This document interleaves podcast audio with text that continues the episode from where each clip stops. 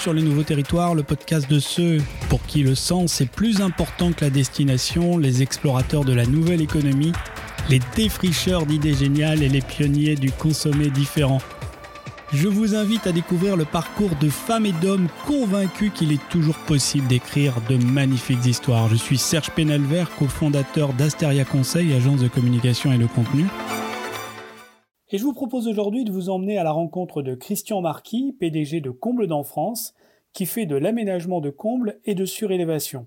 C'est quelqu'un de passionné qui a un très joli discours sur son métier et sa raison d'être. Bonjour Christian. Bonjour Serge. Ravi de te recevoir sur ce premier numéro des Nouveaux Territoires. Ravi également. Voilà, donc ça fait maintenant, je pense, 6 ou 7 ans qu'on se connaît. Euh, je t'ai toujours connu en tant que patron de Comble dans France. Euh, je vais te demander de te présenter et puis nous dire un petit peu euh, quel est ton parcours avant d'arriver chez Comble dans France.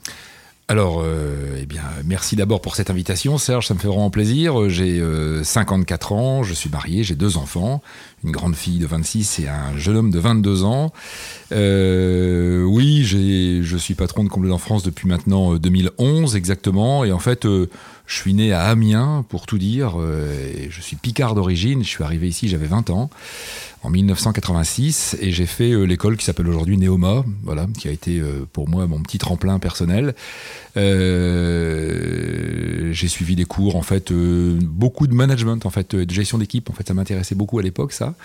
Et eh bien, ça m'a bien, ça m'a bien servi derrière, puisqu'effectivement, je suis rentré dans une entreprise qui n'existe plus aujourd'hui, qui était l'entreprise Maes ici à Rouen, où j'ai passé 12 années en tant qu'attaché de directeur, attaché de direction générale, et puis euh, j'ai fini euh, directeur général adjoint. Donc euh, voilà. Et Maes vendait quoi de la peinture, c'est ça? Maes c'était de la peinture. On était, alors on vendait pas de la peinture, on était applicateur de peinture. Hein. c'était une société de, peintres. On peignait les, bateaux au chantier de l'Atlantique, des ouvrages d'art, des ponts, etc., des ravalements de grande hauteur sur Paris. Enfin, on faisait vraiment des ouvrages très très beaux, magnifiques. la, société comptait 400 personnes et j'ai travaillé pendant 12 ans aux côtés de Christian Maes qui m'avait recruté en 1990. Et puis ensuite, j'ai fait, j'ai eu, j'ai eu deux vies professionnelle, l'une où j'ai euh, développé une entreprise qui euh, vendait des vitrines d'affichage. Donc ça, ça a été un secteur d'activité radicalement différent qui m'a fait découvrir les joies de l'exportation d'ailleurs en fait à l'époque. C'était vraiment vraiment intéressant. Vitrines d'affichage, c'est-à-dire Ouais, bah, c'est les petits produits qu'on trouve dans les mairies, les collectivités locales, euh, qui sont dans les couloirs. Et il y a une petite porte vitrée et derrière laquelle en fait on va afficher un compte rendu, une note d'information, des choses comme ça. Il y en a partout, partout, partout. Et la société s'appelait SATA. elle était basée à Breuil-Pont dans l'heure. Euh, je l'ai dirigé pendant 5 ans. On a fait une expérience euh, extraordinaire avec l'équipe de SATA. Il y avait 20, 20 salariés dans l'entreprise. Ça a été une aventure humaine formidable et, euh, une aventure de business parce que là, pour le coup, ça a été vraiment l'export. On, a développé l'export. Alors, quand je dis l'export, J'y mets tout de suite beaucoup d'humilité parce que c'était la Belgique, la Hollande, l'Allemagne, le Luxembourg et l'Italie euh, eh, qu'on a. C'est l'export. Eh ouais, c'est l'export. C'est Schengen, zone euro. Alors à ceux qui nous écoutent, premier conseil, n'ayez pas de barrière. Allez-y. Si vous parlez anglais, foncez-y parce que franchement, c'était trop facile, quoi, en fait, quoi. Mais ça nous a bien réussi, en fait, évidemment. Et, ça tu en as parlé au, tu en parlais au passé? Pourquoi au passé? Bah, parce que j'ai quitté SATA. Euh, je suis rentré chez SATA en 2002. J'ai pris la direction générale de l'entreprise et puis je l'ai quitté en 2007. Euh, j'aurais dû, euh, pour tout dire, en fait, euh, peut-être racheter cette entreprise et puis le deal n'a pas bien fonctionné avec le propriétaire de l'époque. Et, donc j'ai quitté l'entreprise n'ayant plus vraiment les perspectives qui étaient les miennes, mais par contre avec une vraie expérience acquise en fait. Enfin voilà, ça, a été un, beau moment. Et puis ensuite en 2007, j'ai été promis à un concours de circonstances. L'agence de développement économique de l'agglomération de Rouen, l'ADR, voilà, recruté son secrétaire général euh, Claude Boulard, qui avait créé l'agence 22 ans après, l'a quitté, en fait, cette agence est partie en retraite. Euh, j'ai été le 72e candidat à me présenter euh, à l'ADR. C'est vraiment été le 72e candidat. Et celui que, les, élus de la de Rouen ont retenu. Euh, simplement parce qu'ils ils, espéraient, et je, crois que c'était assez explicite de leur part, avoir un patron d'entreprise, un patron de PME, en fait, à la, tête de l'agence de développement, euh, pour la rendre très opérationnelle euh, et très, très pratique. Voilà, je pense qu'il y avait, il y avait cet enjeu-là qui était derrière. moi, c'était un monde que je connaissais pas du tout. Et c'était quoi ta mission? Alors, ma mission, c'était de diriger une équipe d'une quinzaine de personnes. Le métier d'une agence de développement économique, on va, on va le dire de façon très simple, c'est à la fois d'attirer des investisseurs immobiliers sur un territoire, pour créer une offre immobilière de manière à pouvoir derrière, deuxième objectif, attirer des entreprises pour qu'elles viennent s'implanter sur ce territoire et y développer l'économie, l'emploi, etc. Donc c'est vraiment euh, une agence de développement pour un territoire, c'est précieux. C'est vraiment un, fer de lance en fait hein, en, termes de développement économique. Euh, j'ai dirigé cette agence pendant quatre ans. J'avais prévenu les élus que je ne resterais certainement pas jusqu'à la fin de ma carrière en fait dans cet environnement qui m'a passionné. J'ai rencontré des gens euh, passionnants. Le niveau d'ailleurs relationnel est vraiment extrêmement extrêmement élevé. L'importance pour le territoire est très très forte. J'ai eu la chance d'avoir la confiance des élus de l'aglo, de la chambre de commerce, du conseil général, etc., qui sont les financeurs de, de l'agence de développement économique. et puis euh, j'avais aussi la confiance de certains euh, financeurs banquiers qui m'ont dit euh, en 2011, Christian, j'ai un dossier, tu devras regarder. C'était le dossier de Comble en France. Voilà, c'était ça, c'était la question que je voulais bah poser. Bah Comment c'est arrivé donc en bah, En fait, moi, j'ai depuis 90, depuis que je suis rentré chez Maes, j'ai toujours travailler à des missions de, direction générale d'entreprise, de PME. Hein. Je suis un homme de PME, moi je suis pas un homme de grand groupe. Euh, je suis vraiment un homme de PME. Et donc, euh, chez Maes, j'ai eu la chance d'être dans une entreprise de 400 personnes. On faisait 25 millions d'euros de chiffre d'affaires et pour dire quelque chose de très technique, on avait un enjeu très très fort sur les cautions bancaires. Les cautions bancaires dans le bâtiment, 5% de retenue de garantie, ou bien on cautionne, ou on laisse l'argent entre les mains du client. C'était important pour Maes, avec le niveau de chiffre d'affaires qui était le nôtre, de récupérer l'argent des retenues de garantie. Et ce qui fait qu'en fait, on avait des lignes de caution qui étaient extrêmement importantes. De ce fait-là, euh, on travaillait avec sept banques différentes pour que les lignes de risque, entre guillemets, soient réparties euh, entre chacune d'entre elles. Et donc, du coup, eh bien, ça m'a ouvert euh, des fenêtres importantes de relations avec le monde bancaire. Euh, Christian Maes m'a donné beaucoup de marge de manœuvre. J'ai appris beaucoup, beaucoup de choses, en fait, dans cette entreprise. On a passé une crise extrêmement dure en fait dans les années 95-96. On a frôlé le dépôt de bilan, euh, très sincèrement. Euh, on peut en parler, il y a prescription aujourd'hui, mais enfin franchement, ça nous est pas passé loin. Euh, j'ai eu la chance de, piloter le retournement de l'entreprise avec l'ensemble des cadres évidemment, mais enfin là pour le coup, j'étais vraiment en tête en tête de pont, avec toute une équipe derrière et, les banquiers, quelques-uns de la place rouennaise, etc. ont vu à l'époque que je me débrouillais à peu près correctement, quoi en fait quoi, voilà. Et puis derrière, il y a eu SATA, euh, qui a été aussi une aventure euh, extraordinaire au niveau business, sur une toute petite entreprise de 20 personnes, mais c'est une PME. Il y en a plein dans le territoire des PME comme ça. Et quand elles gagnent, on aime bien, parce que ça fait gagner tout le monde. On a fait en 4 ans 100% de croissance hein, du chiffre d'affaires. Ça, ça, a été ça chez Sata. Bravo. Et donc un jour, on te propose euh, donc l'aventure Comble ouais. France. Et qu'est-ce qui fait que cette aventure t'a plu? Qu'est-ce qui t'a qu'est-ce qui t'a intéressé dans ce projet? Bah, D'abord, ça me faisait revenir à mes premières amours, qui était le métier de la construction. Euh, ensuite, ça me faisait rentrer dans un champ qui était tout à fait nouveau pour moi parce que je n'avais fait que du B2B. J'avais pas fait de B2C du tout. Et comme dans France, là pour le coup, euh, mes clients sont euh, des propriétaires de maisons individuelles chez qui j'interviens pour aménager le comble. Donc là, on était vraiment dans le B2C avec des problématiques commerciales totalement différentes de celles que j'avais connues jusqu'alors. mais en même temps, une casquette quand même B2B, puisque Comble dans France est également un réseau national et que donc j'ai 25 charpentiers, des professionnels de charpente, qui euh, utilisent euh, mon procédé technique euh, pour faire l'aménagement de combles dans leur région. Et donc il y a également cette dimension B2B. Donc ça c'était aussi une dimension qui était très très intéressante. Et puis enfin le métier que nous faisons chez SATA et les équipes qui réalisent ce métier, je suis dans la charpente. Ce sont des gens qui sont extraordinaires les charpentiers en fait à, côtoyer. on se lève tous les matins en se disant qu'on sait pourquoi on travaille. Et puis les enjeux pour les clients sont également extrêmement élevés. Hein. L'aménagement du comble, la transformation de charpente pour nos clients, c'est leur deuxième investissement dans, la, dans, la, vie du foyer. Donc c'est extrêmement fort, c'est très engageant. Euh, j'ai pas regretté mon choix. Juste une anecdote rapide. je, suis arrivé chez Sata en novembre 2011. Chez, Sata, chez Comble en France en novembre 2011. Euh, en mars 2012, c'était la, foire de Rouen. On est très présent sur les foires et salons de la région normande. Et sur la foire de Rouen, l'un de mes commerciaux euh, me fait rencontrer un de mes clients. Et ce client me dit euh, Mais vous savez, ce que vous avez fait avec vos équipes de charpentiers, ça a changé notre vie. Et ça, ça m'est resté, je l'ai souvent redit, je leur dis aujourd'hui avec plaisir, parce que sincèrement, euh, je n'avais jamais entendu un seul de mes clients m'expliquer que ce que nous avions fait avait changé sa vie. Or, en fait, c'est ce que les gens me disaient, et ça n'était pas une caricature, je l'ai réentendu beaucoup de fois depuis.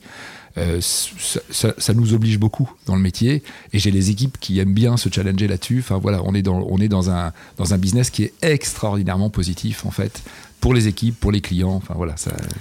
Alors je t'ai vu, je t'ai vu reprendre euh, l'entreprise. Donc c'était en 2011. 2011, c'est ça. Euh, donc c'était une entreprise euh, qui, qui avait été créée par par Dominique Lemire. Voilà Dominique Lemire. Voilà exactement. tu as tu as travaillé sur ce, sur ce projet, tu as inscrit, on va dire, un petit peu ton, ton empreinte hein, sur cette entreprise. Comment tu as fait évoluer l'entreprise? Quelles sont les, les, les, choses que tu as fait bouger? Euh, Est-ce que tu peux nous, nous, dire comme ça en quelques mots euh, les gros chantiers que tu as mis en place pour, euh, je dirais, arriver à, au comble d'enfance d'aujourd'hui? Oui, bah, y il y avait plusieurs enjeux internes, externes. En fait, euh, comble d'enfance, c'est une entreprise ici, j'ai 27 salariés dans l'entreprise, donc encore une fois, c'est une PME, on fait 5 millions et demi d'euros de chiffre d'affaires, donc c'est voilà, une entreprise vraiment à taille humaine en fait. On, on dit encore aujourd'hui que c'est une entreprise familiale. J'aime bien entendre ça parce que moi je suis plutôt un cadre dirigeant formé dans une école de commerce, donc on pourrait voir quelqu'un d'un peu financier, etc. Et puis en fait, dans mes équipes autour de moi, j'entends, euh, bah, on est resté une entreprise familiale et ça c'est bien. Bah, euh, très bien, impeccable. C'est le bon état d'esprit déjà. Je préfère être une famille effectivement que un ensemble aggloméré d'individualités. Ça n'a pas tellement d'intérêt. L'important c'est l'équipe. Euh, et donc, comment j'ai fait jouer ma, ma, marque En fait, de, plusieurs manières différentes. D'abord, il y avait un, un, besoin en interne de peut-être réorganiser euh, les équipes, euh, les fonctions RH. Euh, il y avait une politique salariale qui était déjà très très positive parce qu'il y avait un accord d'intéressement qui était en place. C'était un accord d'intéressement qui avait des modalités, modalités, de calcul que je ne cautionnais pas complètement. on a réformé très vite l'accord d'intéressement pour qu'il soit totalement égalitaire. je suis partie de ces patrons qui considèrent que la rémunération est là pour distinguer les niveaux de responsabilité. Euh, de chacun des collaborateurs. Ça, c'est parfaitement normal. Mais si chacun fait son boulot, l'intéressement, c'est le résultat du travail de tout le monde. Et donc, euh, bah, l'intéressement, il n'y a pas de raison qu'il soit euh, indexé, par exemple, sur la rémunération d'un tel ou d'un tel. L'intéressement, pour moi, c'est un pour un, point barre. Quoi. Donc ça, ça fait partie des choses qui ont été faites. Il y avait des enjeux également d'échelle de rémunération entre un chef d'équipe et son second, etc. Pour mettre en place des choses, ça s'est fait au fil de l'eau, en fait, évidemment. Tout ça, c'est pas révolutionné, mais en interne, on a, on a, on a fait des choses autour de ça. je suis plutôt également un homme de marketing, donc on a très vite euh, retravaillé l'identité visuelle en fait de Combledon France, qui avait un logo qui était très centré sur son métier et une baseline qui était la griffe du charpentier. Alors on a gardé l'état d'esprit. Euh, un côté très artisan en fait. Très, très artisan et puis très charpentier quoi sur le métier. Mais euh, moi j'aime bien annoncer un peu à mes clients quelle est, quelle est la promesse que je fais. Or comme l'entreprise s'appelle Comble France, elle a déjà euh, dans son nom euh, une partie du métier que nous faisons. On se doute bien qu'effectivement, on ne vend pas des frigos, mais qu'on est plutôt effectivement dans l'aménagement du comble. Donc partant de là, on, a réfléchi pour avoir effectivement une baseline qui soit un peu plus dans la logique de la promesse faite au client, et on est arrivé à plus d'espace à vivre, pour autant, en fait, derrière, dans tout le verbatim de Comble d'en France, on retrouve assez vite que nous sommes dans une entreprise de charpente, que nos équipes, ce sont des charpentiers, que notre métier, c'est bien de transformer la charpente. Donc il a fallu, voilà, on a, fait bouger euh, au niveau de l'identité un peu de l'entreprise euh, son, ADN, ce que, ce que nous sommes vraiment, pour, euh, au fond, ressembler de manière un peu plus réel à ce que nous sommes vraiment. Quoi. Enfin, on n'est pas, on n'est pas des charpentiers dans le sens large du terme. On va pas faire des clochers d'église, on fait pas des bâtiments agricoles, on fait pas tout ça. On est spécialisé totalement dans l'aménagement de combles et la surélévation. Donc c'était bien de le revendiquer. Quoi, en fait. Et tous les gens du réseau ne font que des combles? Non. Alors dans les entreprises du réseau, euh, j'ai 25 entreprises. Certaines d'entre elles ne font que ça, effectivement. Euh, une, une, partie d'entre elles ont des activités euh, annexes connexes. Euh, certains vont euh, faire des vérandas et des cuisines en, complément en fait de leur activité d'aménagement de combles. Euh, d'autres continuent à faire des travaux de charpente pure et dure. Enfin voilà. on a un charpentier qui a intégré la chaîne. Alors lui, il fait carrément pousser son bois, il le scie, il a la scierie, etc. Donc il a intégré en fait toute la toute la chaîne en fait qui amène à la charpente. voilà, on a on a vraiment des profils assez différents, mais tous maîtrisent la charpente en fait, et tous ont euh, quand même chevillé au corps l'idée que quand on fait un ouvrage, ça c'est vraiment caractéristique des charpentiers, quand on fait un ouvrage, on le fait pour qu'il traverse le temps ça va nous dépasser, quoi, en fait, vraiment. Ça, c'est vraiment quelque chose qui caractérise les charpentiers. En Normandie, on a des longères un peu partout. Quand on voit les sommiers, les pièces de bois énormes, en fait, qui traversent les maisons pour porter l'ouvrage, et que les maisons sont là depuis 100 euh, ou 150 ans, bah, dans Rouen, des constructions bois, on en a quelques-unes qui sont là depuis encore plus longtemps que ça. Voilà, ça témoigne bien du fait que le charpentier fait pas un ouvrage pour que ça dure 2-3 ans. On n'est pas là-dessus. On est vraiment sur des ouvrages qui traversent, en fait, euh, le, temps. Et, ça, ça, donne une vraie noblesse, en fait, au, métier, au métier qui est le nôtre, quoi, en fait. Et on a gardé on a gardé cette identité de charpentier, en fait, malgré qu'on ait retouché au niveau euh, marketing. Je redeviens le dirigeant euh, d'aujourd'hui de mon entreprise. On a fait bouger au niveau marketing, en fait, le, le, message en fait, qu'on envoyait vers nos clients. Est-ce que tu as fait évoluer la, production? Parce que j'imagine quand tu montes, on va dire, en puissance, là par exemple, Comble d'en France version 2020 par rapport à, la version 2011, j'imagine que tu vends plus de combles, j'imagine que tu es monté en puissance. Comment tu t'es organisé pour pouvoir répondre à cette demande en termes de, qualité, en termes de rendement? Bah, On a euh, modifié plein de choses en fait. Hein. on a modifié plein de choses. D'abord, on a un procédé donc, qui s'appelle la poutre espace. Ça, il faut aller sur le site internet pour la voir. C'est ce qui nous permet de créer des planchers porteurs. C'est extrêmement qualitatif. C'est fait maison par maison, etc. Donc il y a tout un savoir-faire derrière au niveau bureau d'études qui, existe. Mais la poutre espace, en fait, on l'a fait évoluer en changeant le connecteur euh, ça, c'était en 2013-2014. Euh, le connecteur métallique, en fait, qui, est la pièce maîtresse en fait de cette, poutre, il a, été, il a été changé en 2013. Euh, on a aujourd'hui le meilleur connecteur qui existe sur le marché européen. Nous l'avons en exclusivité sur le marché français par un accord qu'on a signé avec son producteur. Ça, c'est un des éléments qui a fait évoluer la poutre espace. D'autre part, on a développé un nouveau logiciel. Alors, on a investi vraiment beaucoup, beaucoup de sous dans ce logiciel, qui nous permet aujourd'hui d'être conforme aux eurocodes, de calculer maison par maison, non pas juste la poutre, mais la charpente globale qu'on recalcule intégralement et dont on donne à nos clients une note de calcul qui, leur permet de garder une trace des travaux que l'on a fait et des études qu'on a fait pour arriver à la transformation de charpente. Donc ce logiciel, euh, il a été développé à peu près au même moment, dans les années 2014, par là en fait, où on a vraiment sorti ce, nouveau logiciel. Et puis euh, euh, au niveau production, alors là on a vraiment fait complètement exploser les, choses. On avait un atelier qui n'est plus du tout celui dans lequel nous sommes aujourd'hui. On a créé un groupe de travail, on a piloté pendant un an et demi à peu près la reconfiguration complète d'un atelier qui fait à peu près trois fois la surface de l'ancien et dans lequel on a énormément travaillé sur les aspects d'ergonomie. Euh, de manière à ce que le travail se fasse de la manière la plus euh, simple qui soit, efficace.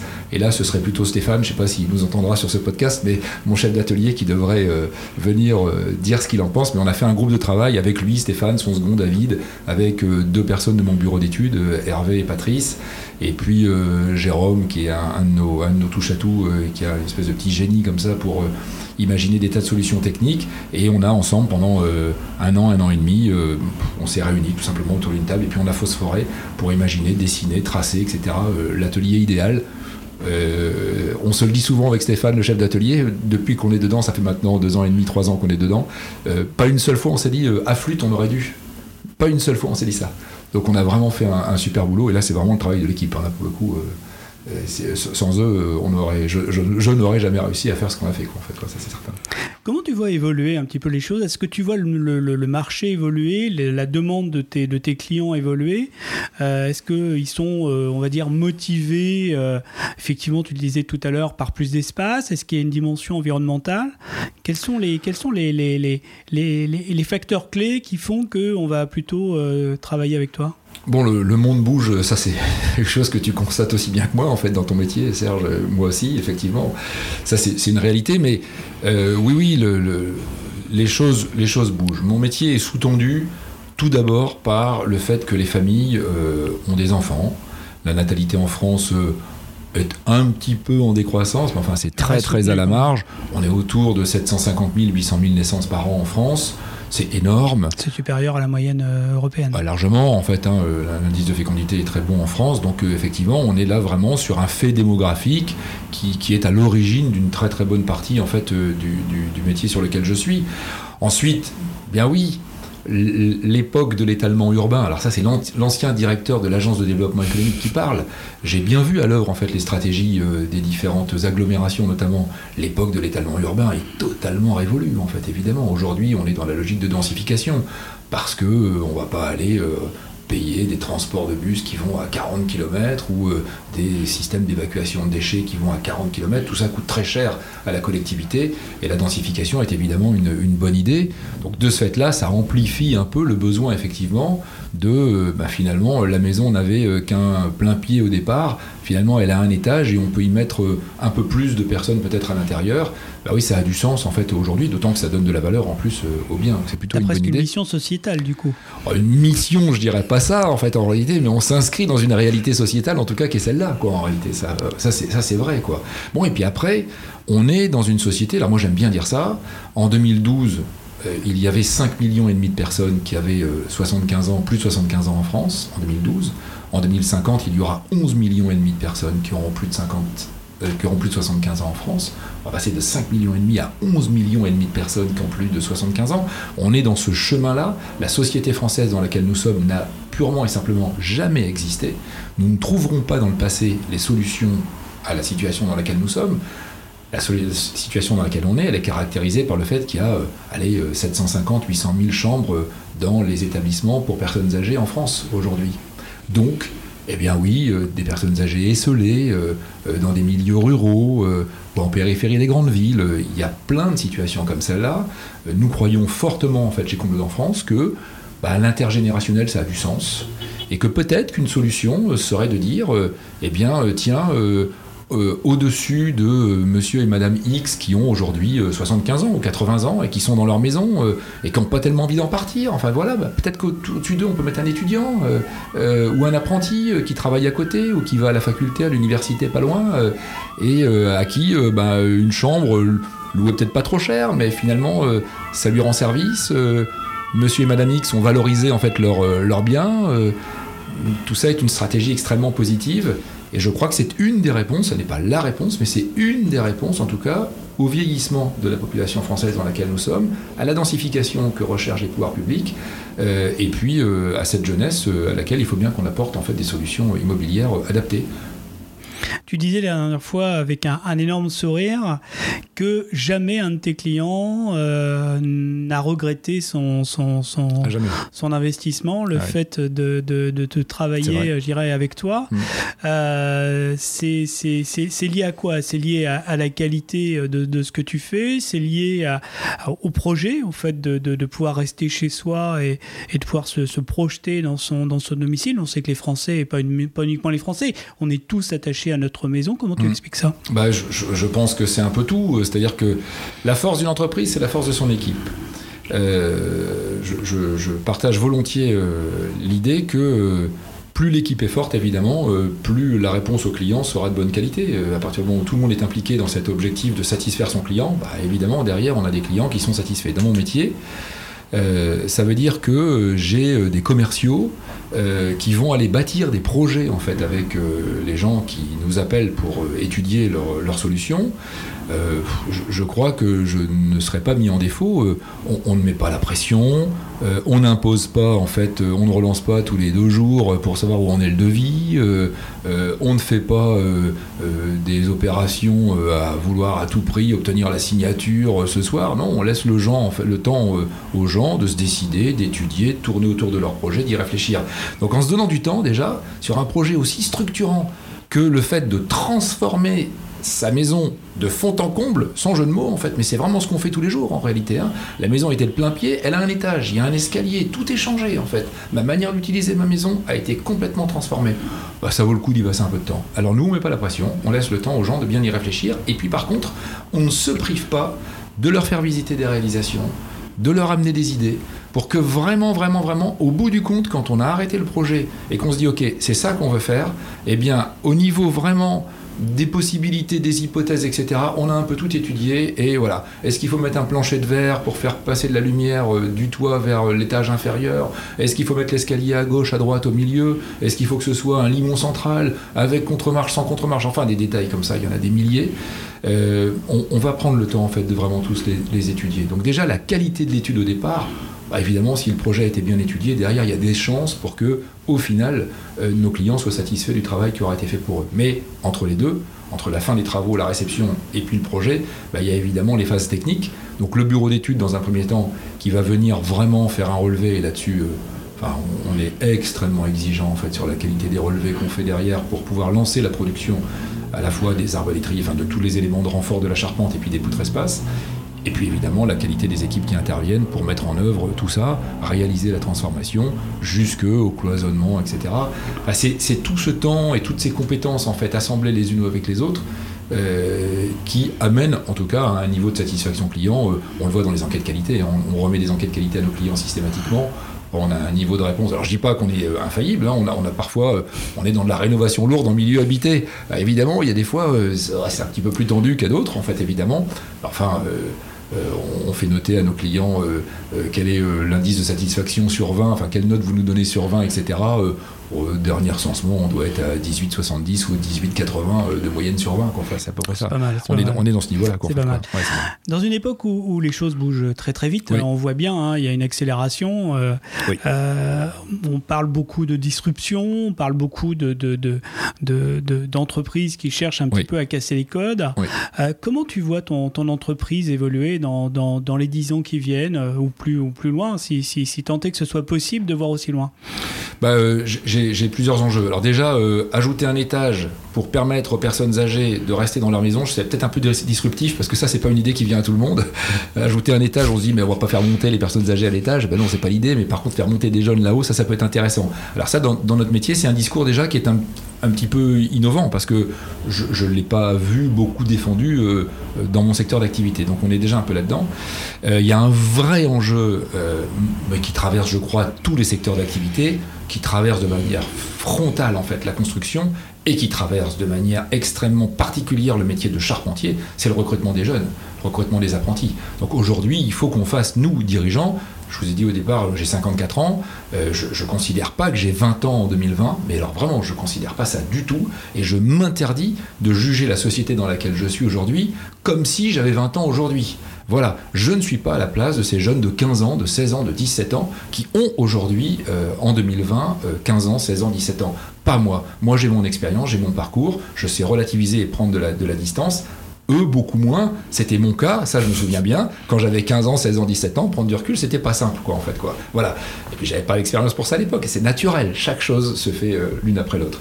Donc ça, c'est un enjeu majeur, en fait, pour nous, de savoir adapter, en fait, nos modes de management, euh, notre capacité d'accueil, euh, être une entreprise accueillante par rapport à de jeunes apprentis, donner envie de découvrir le métier, mais le faire vraiment, et leur permettre de découvrir réellement ce que c'est que le métier de charpentier, ouvrir les entreprises, travailler de manière différente. J'ai des apprentis en CAP dans mon entreprise. Aujourd'hui, j'en ai deux. J'ai deux jeunes en fait en CAP aujourd'hui. Ce sont des jeunes à qui j'ai dit euh, je, demande à ce que le CAP soit obtenu dans les deux ans. Et je ne demande rien d'autre. Explicitement, Julien et Félix, qui sont mes deux apprentis aujourd'hui, m'ont entendu leur dire je ne vous demande pas de vous engager à rester dans mon entreprise à vie. C'est pas ce que je vous demande. Par contre, on a un deal ensemble on a un contrat pour aller chercher un CAP pour vous. Eh bien, je veux que vous respectiez ça. Ne me dites pas dans trois mois ou dans quatre mois que vous voulez arrêter la formation. Allez au bout, allez chercher le CAP.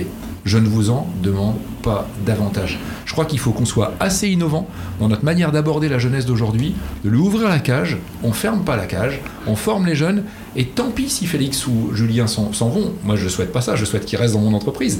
Mais s'ils ont envie d'aller découvrir autre chose, bah, peut-être qu'il y aura un autre Julien et un autre Félix d'une autre entreprise qui aura envie de venir découvrir chez moi pour faire son BEP ou pour faire une autre expérience. Et si on arrive à, s'ouvrir un petit peu la tête de cette manière, on va s'adapter aussi aux jeunes. C'est peut-être une manière aussi d'être, je sais pas si on est disruptif, j'en sais rien en disant ça, mais en tout cas d'essayer d'imaginer des modes de management un petit peu nouveaux, en fait un petit peu différents. Sur le fond, euh, je, pense qu'il y a un vrai champ d'investigation ici. Euh, le paternalisme, c'est has-been. Euh, conduire en mode projet, c'est évident pour tout le monde. je l'ai dit tout à l'heure pour l'atelier. Enfin voilà, on est là-dedans. Il y, a tellement d'intelligence dans les entreprises. Si on considère non pas qu'on a des salariés, mais qu'on a des gens intelligents autour de nous, en les mettant autour d'une table et en leur faisant parler d'un sujet qui les préoccupe, le boulot c'est un, truc qui nous préoccupe tous, quoi, en fait, évidemment, bah, on arrive effectivement à sortir des idées qui sont plutôt constructives et intelligentes. Quoi, en fait. Alors si j'ai des potes de Félix et comment tu dis Julien, Julien qui, nous écoute et, qui serait éventuellement intéressé pour, euh, pour bosser dans ton entreprise. Donc là, tu parlais tout à l'heure de, de charpentier. Alors, je sais pas trop si ça fait rêver aujourd'hui. Euh, qu'est-ce que tu dirais à, à ces jeunes pour venir te rejoindre? Qu'est-ce qu'il y a aujourd'hui de passionnant dans, dans, ton aventure qui pourrait effectivement entraîner euh, des jeunes à venir te rejoindre J'ai expliqué tout à l'heure l'impact que nous avons sur nos clients. Le côté euh, ça a changé ma vie. Voilà, ben ça c'est pas le, c'est pas éthéré, c'est pas une vision nébuleuse. C'est bien parce que mes charpentiers ont fait le boulot en fait et qu'ils l'ont bien fait. Mais deuxième particularité, c'est qu'en fait quand mes charpentiers, si j'étais industriel, je dirais mes ouvriers, dans le bâtiment, on parle de corps d'État, donc on parle de charpentier. Ben, je suis désolé, mais contrairement à l'industrie où je vais travailler à fabriquer quelque chose dans un hall industriel, là, mes charpentiers sont au contact de mes clients tous les jours. Ce sont eux qui portent l'image de l'entreprise. Ils discutent avec mes clients tous les jours. Donc ça, c'est une responsabilité extraordinaire. Autre élément, en fait, euh, qui est tout à fait particulier, eh bien, c'est que aujourd'hui, mes, mes, chantiers étaient à 50, 60 km à la ronde autour de l'entreprise. Bah, mes équipes sont en autonomie totale. Il n'y a pas un contremaître qui vient voir derrière s'ils sont en train de faire telle chose ou telle chose, si la cadence a été tenue, etc. Non, non, non, non. Il y a une organisation d'entreprise et évidemment, euh, euh, il y, a une rigueur de gestion qu'il faut que nous ayons tous. Mais enfin, les gens sont en autonomie euh, totale en fait dans mon entreprise et donc ça, ça responsabilise tout le monde par rapport à rôle qu'il tient en fait dans, dans l'entreprise. Donc ces notions de responsabilisation, ces notions d'autonomie, ces notions de je suis au contact du client et je discute directement avec lui, tout ça sont des éléments évidemment qui sont importants. Et puis euh, je terminerai juste en disant spécifiquement sur le métier de charpentier, je l'ai dit tout à l'heure, quand on intervient sur une maison, on intervient avec une logique de garantie décennale. On sait que ce que l'on fait doit durer un certain temps. On calcule, nous, aux eurocodes, je l'ai dit tout à l'heure avec le logiciel que l'on a. Les eurocodes, si on va chercher sur Internet ce que c'est, la durée de vie du projet doit être de 50 ans. C'est ça ce qui est écrit dans les eurocodes, en fait. Ce que ça veut dire, c'est non pas que dans 50 ans ça va s'effondrer, parce que c'est pas du tout le but du jeu, mais ce que ça veut dire, c'est que en l'état à la réception, dans 50 ans, le projet aura encore les mêmes propriétés mécaniques. C'est ça que ça veut dire. Donc ça veut dire que ce qu'on fait aujourd'hui, dans 50 ans, ce sera encore dans le même état et on va voir le projet qui va commencer à, fatiguer et à, comment je dirais, à, vivre dans le temps, quoi, en fait, à partir de là. Dans 50 ans, ce qu'on fait aujourd'hui aura encore les mêmes propriétés mécaniques. C'est cet enjeu-là qu'on porte, quoi, en fait, en réalité. Donc ça, par rapport au métier de charpentier, c'est quelque chose qui nous est propre et euh, qui est, je crois, extrêmement euh, valorisant, là encore, hein, à, par rapport à nos équipes. En termes de, de, projet d'entreprise, là, on voit bien, euh, je dirais, euh, effectivement, que, l'entreprise a énormément évolué. Tu as aujourd'hui euh, travaillé le marketing, tu as structuré la production. en termes de déploiement, quelles sont tes ambitions? Est-ce que tu as des ambitions, on va dire, en termes de, de nombre d'agences? Est-ce que éventuellement tu as des ambitions à l'export? Tu parlais tout à l'heure de SATA avec ses ambitions à l'export. Comment tu vois, je dirais, l'évolution de l'entreprise dans les années qui viennent Est-ce que euh, tu considères que tu as atteint un plancher ou est-ce que tu vois plus loin? Non, non, non, non, on n'a on pas fini du tout, du tout. Euh, ici en Normandie, on, a encore euh, de la réserve entre guillemets sous le pied. Je suis sur un métier qui est, très, très, très peu connu. Tu disais tout à l'heure, pas si charpentier, c'est vraiment quelque chose que, dont on entend parler beaucoup. Bah déjà non, ça effectivement. En plus, moi, je fais de l'aménagement de combles non aménageables. J'aménage des combles non aménageables. Donc là, pour reprendre le mot de marketing, au niveau marketing, c'est un petit peu compliqué en fait comme, message à passer. Euh, les gens qui ont des maisons avec des combles non aménageables sont certains que le comble est non aménageable. C'est écrit sur le plan, c'est écrit dans le contrat de vente. Donc jamais on, aménagera, de, de comble. Voilà. Mais c'est pourtant bien ce qu'on fait en fait chez Comble d'enfance. Donc ça, là-dessus, en fait, on a, on a une vraie réflexion en cours sur la manière effectivement de faire passer ce message au plus grand nombre. Euh, et, nous ne sommes pas arrivés au bout du chemin là-dessus. Euh, donc ça, c'est pour ce qui relève de la Normandie, mais plus largement au niveau national. Euh, le réseau Comble d'enfance aujourd'hui compte 25 charpentiers. On couvre à peu près les deux tiers des départements français, donc il y a encore un tiers des départements qui ne sont pas couverts. Il y a des départements importants, euh, je pense notamment aux Bouches-du-Rhône par exemple, ou au Var, dans le sud de la France, où je n'ai pas de charpentier en fait à aujourd'hui. Euh, mais c'est également le cas dans le Cher, par exemple, ou etc. Donc il y, a, quelques départements dans l'Oise également, par exemple, où j'ai personne dans l'Oise. Euh, on a des départements comme ça qui sont des départements avec un, très très gros potentiel d'aménagement de combles et sur lesquels je n'ai pas de partenaire. Donc euh, on est en cours, là en ce moment vraiment, hein, on est en cours de déploiement et d'accélération en fait d'ailleurs du recrutement des charpentiers partenaires pour offrir nos solutions euh, dans déjà 100% euh, des départements français. Quand on aura fait ça, on aura, on aura déjà fait un, bon bout de chemin. C'est en tout cas une première, une première étape. J'en ai une deuxième, euh, c'est qu'aujourd'hui, tu m'as invité, je t'en remercie, au titre de, de patron de Comble en France, mais j'ai également deux autres entreprises en fait dont je suis dirigeant. Euh, l'une qui est à Louviers, euh, à Aquigny exactement, à côté de Louviers, qui s'appelle AFA Semi, et qui fait le même métier qu'on le en France, mais sur des charpentes différentes. Donc ça me permet d'avoir une complémentarité de réponse en fait au niveau technique. Et ça en Normandie, du coup, ça me donne la, réponse à tous les cas. Et puis j'ai une entreprise à Nantes également, enfin à Valette exactement. Valette, c'est la capitale du muscadet en fait euh, en Pays de Loire. et j'ai une entreprise qui est là-bas avec une équipe de 12 personnes et qui fait exactement le même métier que Comble en France. Sauf que quand on est en Loire-Atlantique, on fait à peu près 50% de surélévation et 50% d'aménagement de comble. Donc le métier est quand même un tout petit peu différent de celui que je fais en Normandie, où je fais 95% d'aménagement de comble en fait ici. Euh, j'ai un enjeu donc également de faire un peu grandir mon groupe. Là, c'est plus tellement le réseau, c'est le groupe d'entreprises. Et eh bien, nous sommes sur quelques, dossiers d'entreprises à racheter en réalité pour faire grandir également la, taille du groupe cette fois-ci que je dirige. Donc voilà.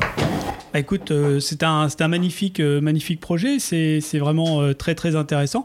Je te remercie beaucoup pour, ton, pour, pour, pour, pour ta venue. Ta venue, j'irai dans, dans ce podcast. Bah, merci de ton invitation. Voilà, on, on, va suivre de très près l'évolution de ton entreprise.